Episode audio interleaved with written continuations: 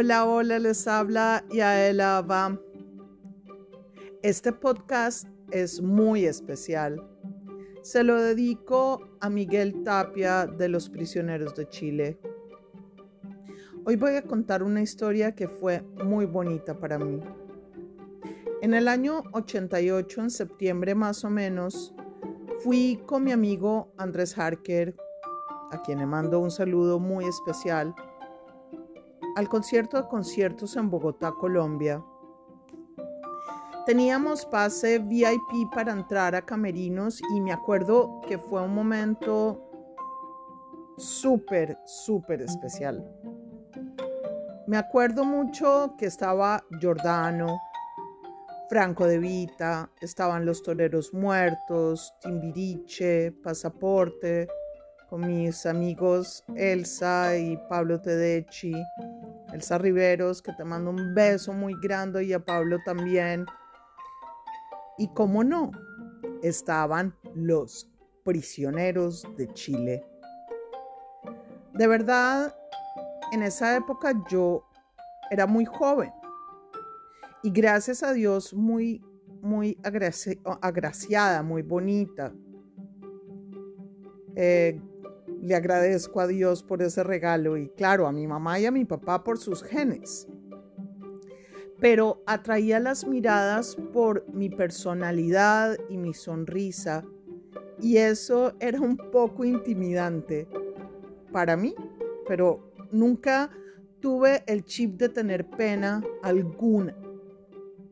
Así que como crecí en el mundo de la música y el jet set musical y del espectáculo, pues realmente era normal para mí estar rodeada de artistas famosos y ser y tener en mi grupo de amigos a los más famosos rockeros, a los más famosos músicos y artistas. Esa noche se me acercó Miguel Tapia de los Prisioneros de Chile y me pidió mi número de teléfono.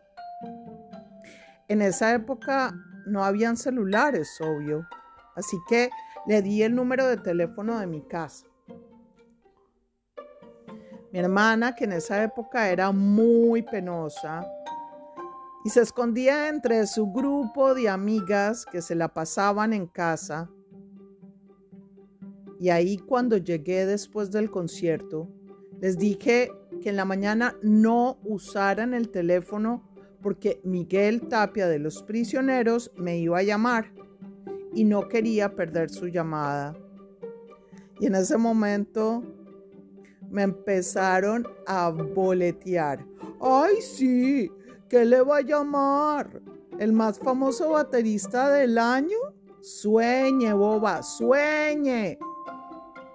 A la mañana siguiente, como a las 11 de la mañana, sonó el teléfono de mi casa y todas las amigas de mi hermana empezaron a reírse de los nervios. Así que mi hermana riéndose de mí, no de los nervios, de mí, contestó el teléfono. Y con sorpresa dijo, sí, buenas. Ajá, ya se la paso. ¿De parte de quién? De Miguel Tapia y me miró a mí. Sí, sí, un momento, por favor. Y yo contesté el teléfono y hablamos por una hora más o menos. Todas las amigas de mi hermana, pues claro, quedaron como plop. Después Miguel me invitó a comer algo y fuimos muy, muy amigos. Hablábamos por la noche todos los días y salíamos juntos a cada concierto, a cada programa de televisión con el grupo, con Jorge González, con Claudio Narea, Miguel y yo. En esa época el manager del grupo iba a mi casa cuando el grupo ensayaba y escuchábamos música. Fue extraordinaria época con los prisioneros y todavía tengo eh, recuerdos muy especiales. fueron momentos inolvidables. Ya cuando Miguel y el grupo se fueron a Chile, Miguel y yo seguíamos en contacto y aún Miguel y yo estamos en contacto. Algunas veces, no todo el tiempo, pero estamos en contacto. Les mando un abrazo a Miguel, a Claudio, a Jorge y les digo que fue un momento muy, muy, muy, muy, muy, muy lindo de mi vida. Entonces así les cuento esa historia de los prisioneros y yo. Bueno, un abrazo para todos. Espero que les guste este podcast y se rían un poco. Y recordemos momentos especiales de los años 80. Un abrazo. Les habla Yael Ava.